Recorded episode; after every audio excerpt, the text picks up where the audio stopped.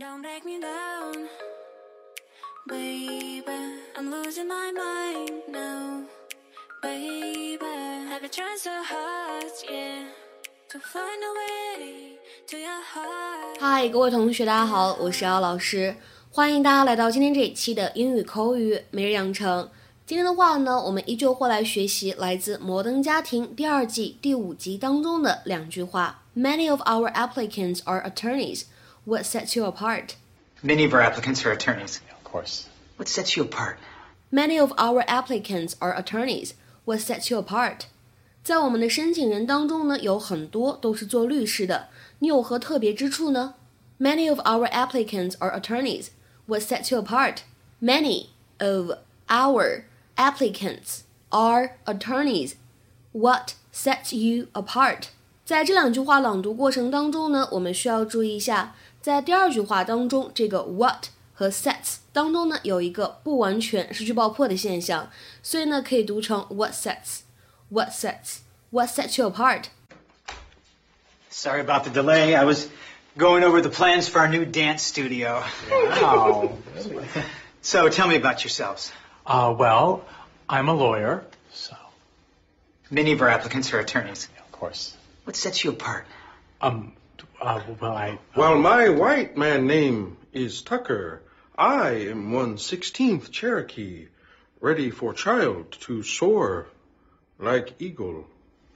Oh God. So what are you saying? You're not getting a car. But I won. Yes, but we never thought you would. So? So, congratulations on your victory. Nobody can ever take that away from So you. So true. Mm-hmm. But I spent two days in my room talking to a bar of soap.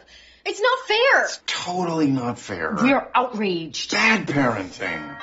But we had a deal. Which in hindsight was utter nonsense. Hey, Oh, we hated Billingsley. The place is so stupid. Oh. You blew the interview, didn't you? Lesbians. In a wheelchair. Oh. 英语当中这样一个动词短语 set somebody or something apart，如何来理解呢？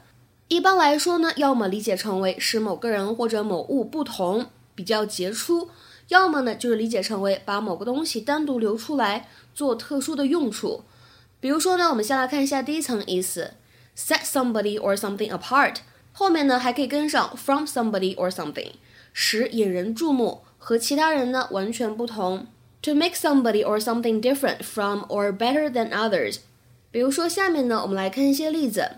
第一个，Her clear and elegant writing sets her apart from other journalists。她干净利落、优雅不凡的文笔呢，让她从记者队伍当中脱颖而出。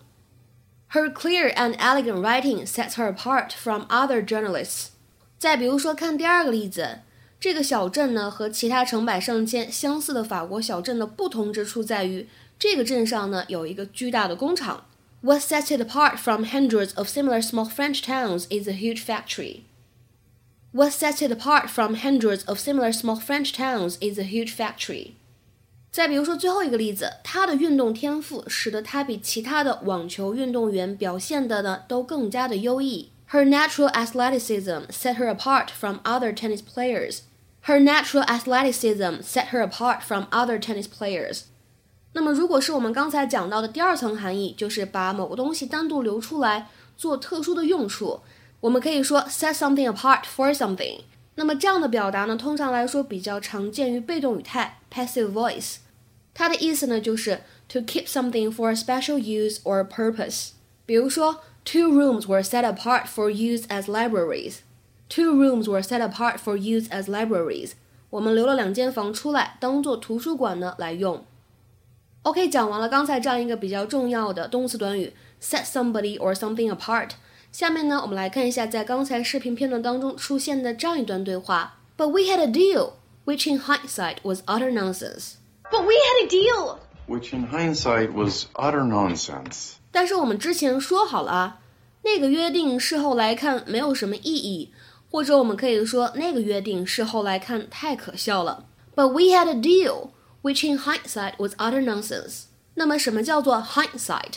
这个 h i n d hind 它本身呢就可以指的是后面的意思，而 sight 指的是视野，你看到的这样一个范围。那么这个单词 hindsight 一般来说呢，指的是后知之明、事后聪明、事后的认识，经常呢会跟介词 in 来搭配使用，让我想到了呢，我们在汉语当中说有的人怎么样呢？马后炮，事后才聪明，事前呢不知道干什么去了。我们把这种人呢叫做事后诸葛亮，对吧？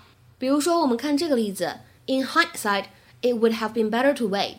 事后来看，早知道当时就等等看了。